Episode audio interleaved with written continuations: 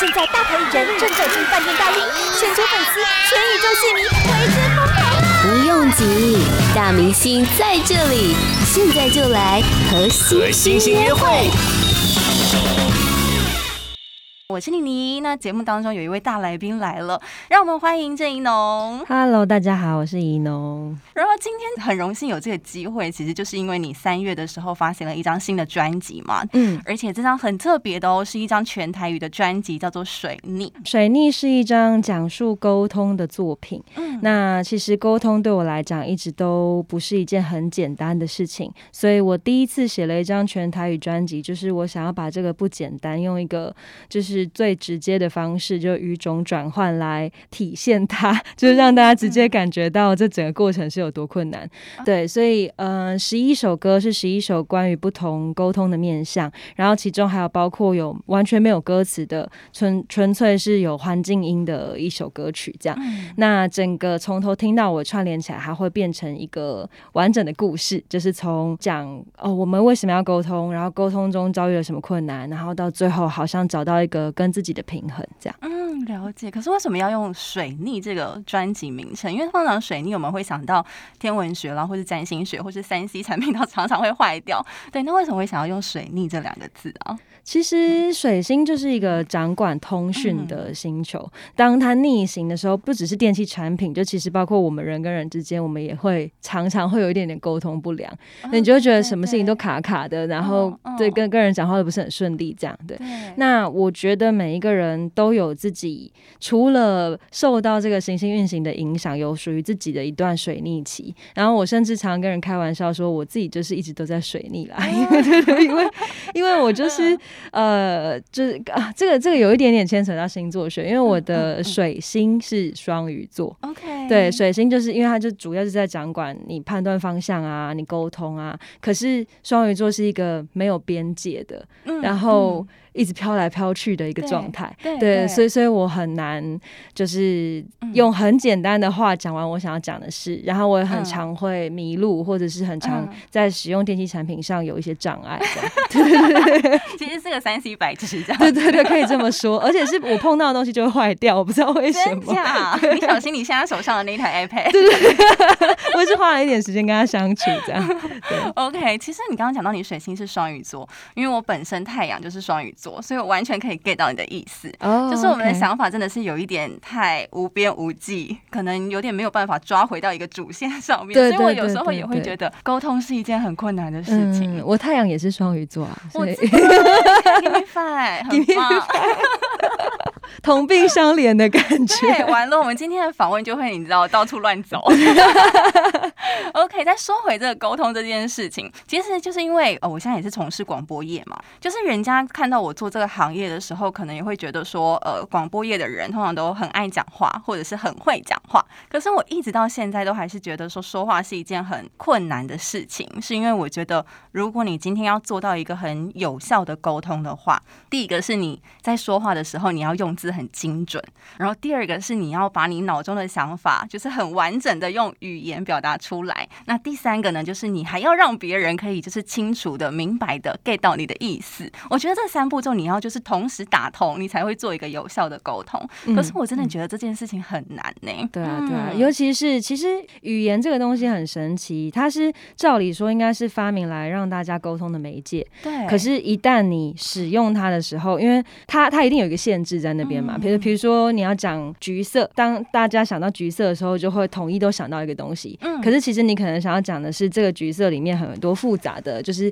比如说哦，我现在感觉我的心情很橘色，这个时候大家就会觉得很困惑，什么意思？这样，对对对对，所以就是呃，我觉得学习使用语言讲出你心目中最深的话，这个事情是非常需要用力的。对对对，然后我们每一个人其实都在面对这个问题。对，而且也是很需要练关系的。嗯，对，所以就是这张专辑主要讲的概念，就是让大家可以了解，就是沟通是一件很困难的事情，然后也让像我一样觉得沟通很困难的人不会觉得很寂寞。大家好像其实都有这样子的一个困扰，对对不对？对其实是这样。嗯、那其实也讲到了，就是第一首歌《人如何学会语言》嘛。这首歌其实是取材自吴明义老师作家吴明义老师的《苦雨之地》这本散文集，然后在里面的第二篇就叫做《人如何学会语言》。嗯，它是在说一个自闭症的少年，他从小就很喜欢鸟鸟语，嗯、对，然后他妈妈是这世界上唯一理解他的人，就一直很支持他。后来他就变成了一个鸟语研究学家。可是他在外面研究鸟语的时候呢，他妈妈生病了，就过世了。嗯、然后回去奔丧完之后，他自己也生了一场病，嗯、他就失聪了。那失聪了以后，他就没有办法跟鸟语产生连接啦，怎么办呢？嗯、可是他沉寂了一段时间，他去到了一个手语社，他在这个手语社里面认识了朋友，他就开始想，那我可不可以把鸟语变成手语，再传达给我的朋友呢？嗯、所以最后就变成整个手语社的人，大家很努力的用手语在表达鸟语。嗯、呃，我觉得这篇文章它就取名叫《人如何学会语言》，这个其实是一个演化学的 的东西，就是他在讲语言为什么生成是。人真的很有渴望，嗯、人超级需要告诉对方我在想什么，对，对，所以发明了语言。嗯、然后这个语言是可以跨越各种形式的，嗯、就当你这个语言不通的时候，你就会想到要用另外一种语言。嗯、然后你最后最后无论如何，你就是要去传达这件事情。没错，对对，所以我我是在看了这篇文章之后，我写了这首歌，然后我的整个专辑的脉络就就生成了这样。对，这一首歌其实也就是整张专辑的主旨了嘛，对不对？对对对对，然后我自己也有买那本书，然后我自己也非常喜欢，就是人如何学会语言那个篇章。嗯，我觉得他写的非常非常的美，就不论他是在描述，例如说人的语言，或者是鸟的语言、手语，甚至是他在里面，他不是也有跟朋友做肢体接触，即使是无声的，不是文字化的，这也算是一个语言。又或者他和喜欢人一个眼神的接触，也是语言。我就觉得天呐，他可以把一些细微的小动作。然后画成这样的文字的时候，我自己其实，在看这个篇章的时候，其实觉得蛮感人的。我一直很想要哭。嗯、我看那一篇也是一看完之后我就爆哭，先爆哭十分钟，然后开始写歌，这样。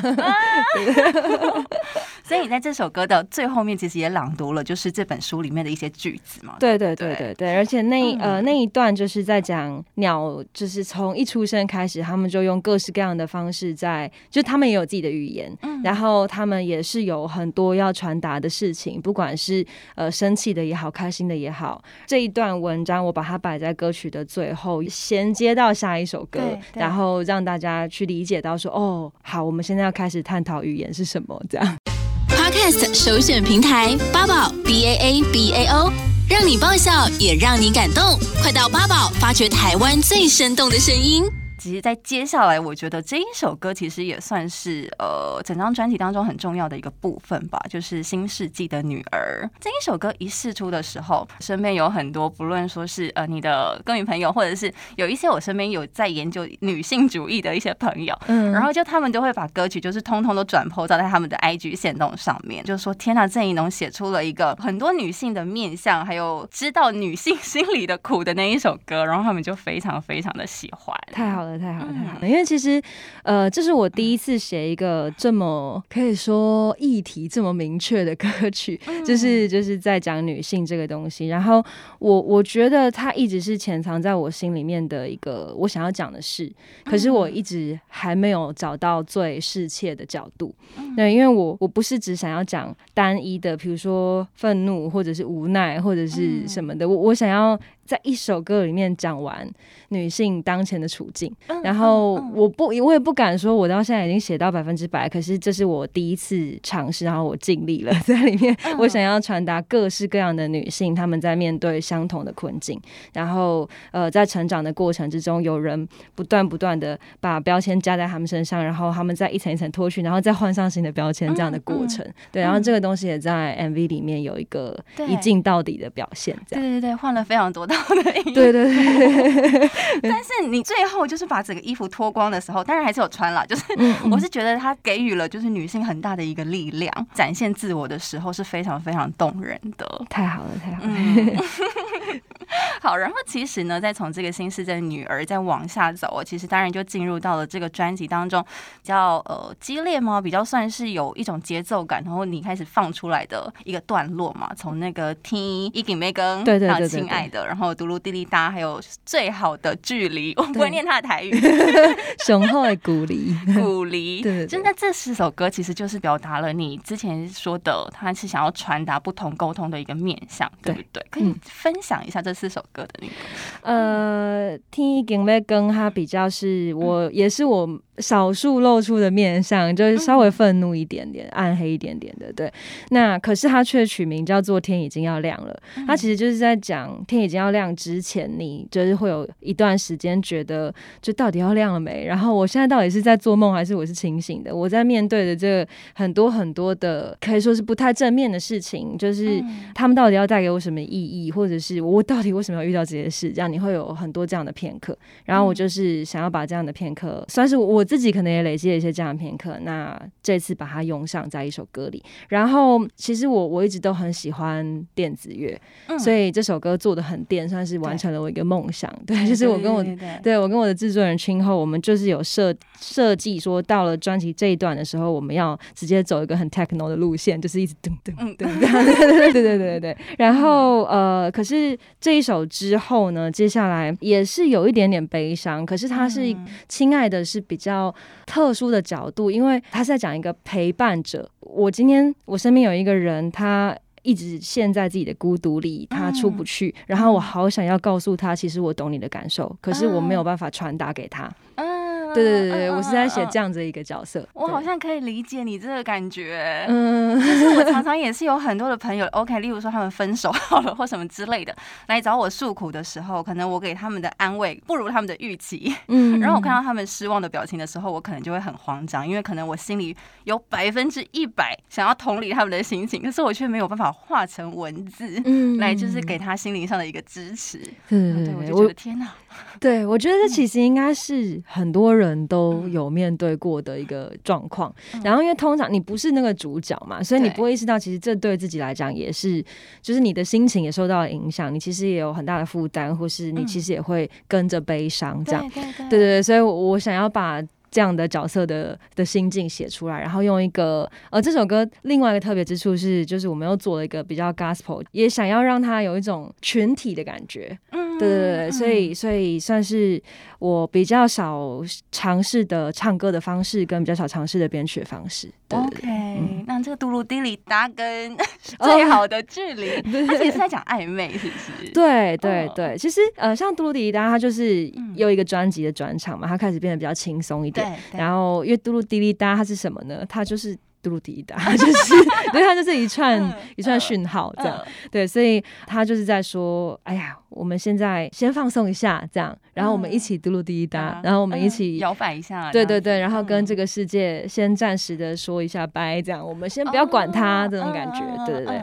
然后再来就转到我跟 Deca Joins 一起合作的最好的距离，变成有点甜甜的，因为暧昧这个东西本身就是很好的距离，对对对。然后因为我跟 Deca Joins 我们本身就其实在写歌的时候没有那么熟，嗯，然后我就在想我们的主题，不然我们就来写这个没有那么熟的感觉好了，好像还蛮好 玩的，这样子，对对对对对，所以。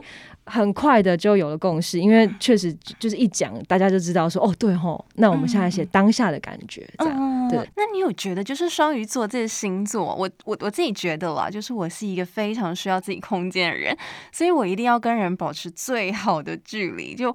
我可能不太允许大家可能靠我太近，就是会有一条线不能越界这样。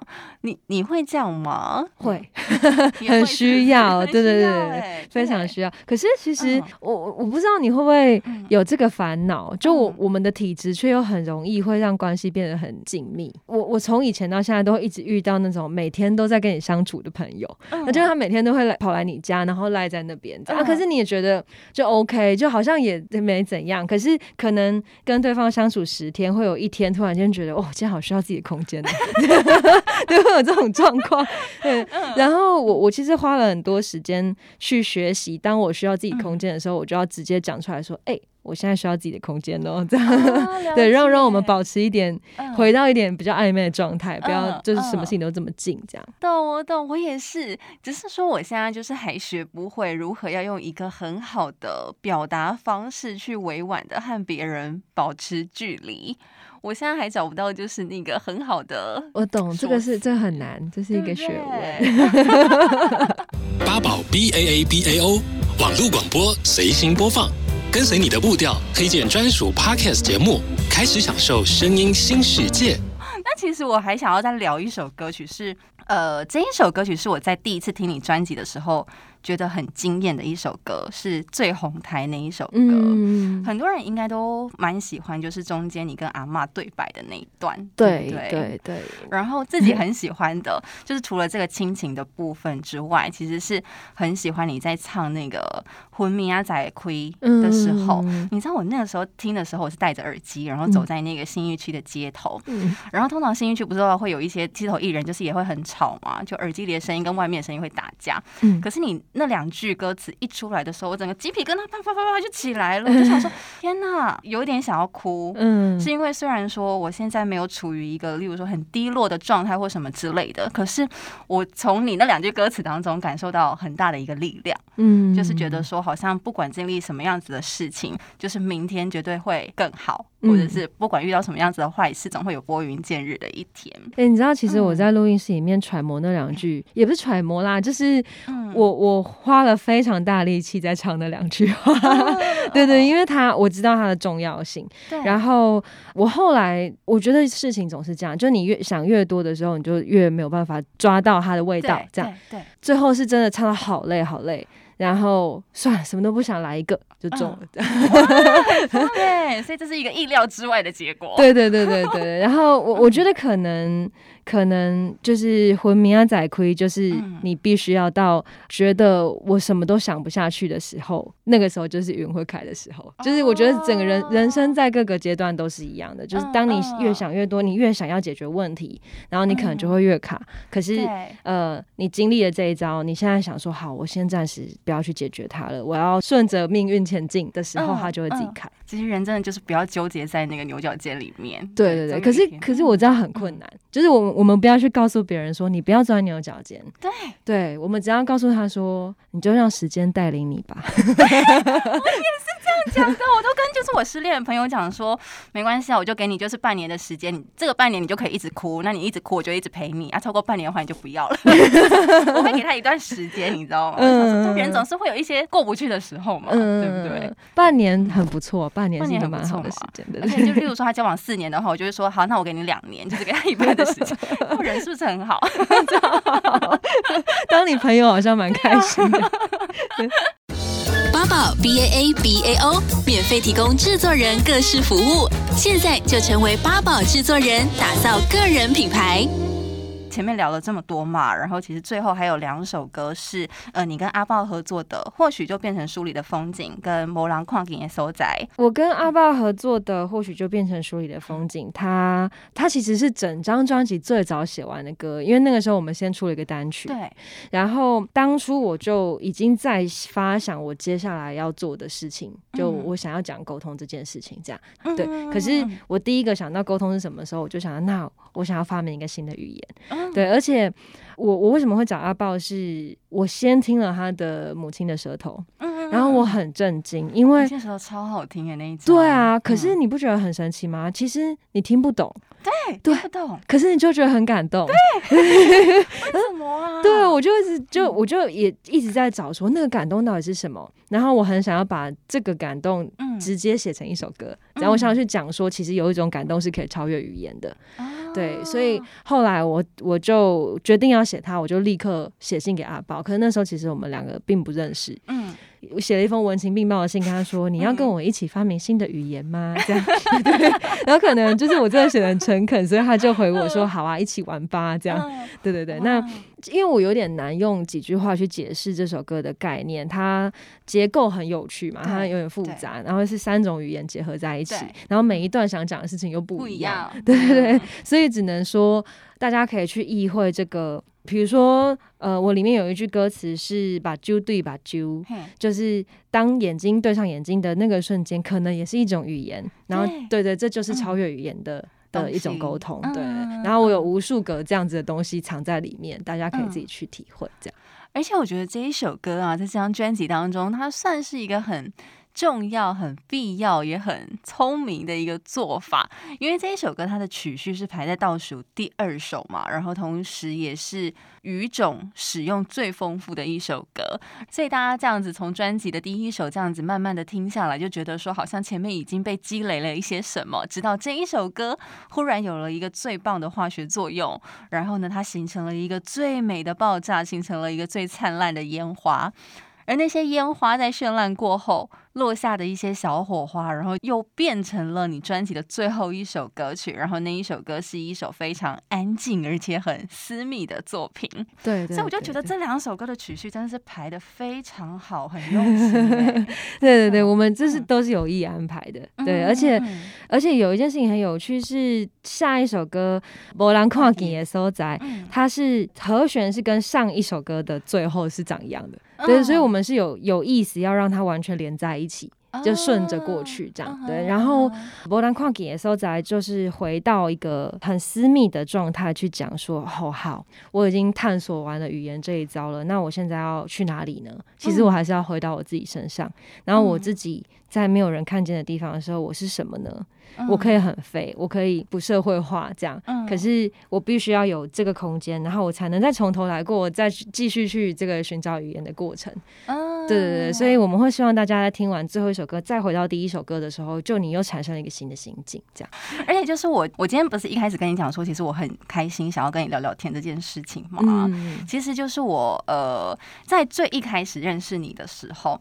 我是一个很喜欢看电影的人，所以我一开始认识你的时候，其实是先知道就是你是郑文堂导演的女儿，嗯、然后你可能是一个独立乐手，嗯、然后你是一个心思很细腻的人，跟我很爱《大雨城市》这一首歌 就 That's all，就郑怡农对我来讲可能就是这四个标签。嗯、然后直到就是我去看了你上一场那个给天王星的演唱会，嗯、然后就听了你整场唱歌，然后整场的 talking，然后看完之后我就想说，哇，完了，我是不是跟那个郑宜好像讯号某些有点接上了，真的，我是说真的。嗯，然后呢，我就在那个看完演唱会之后打了一个心得。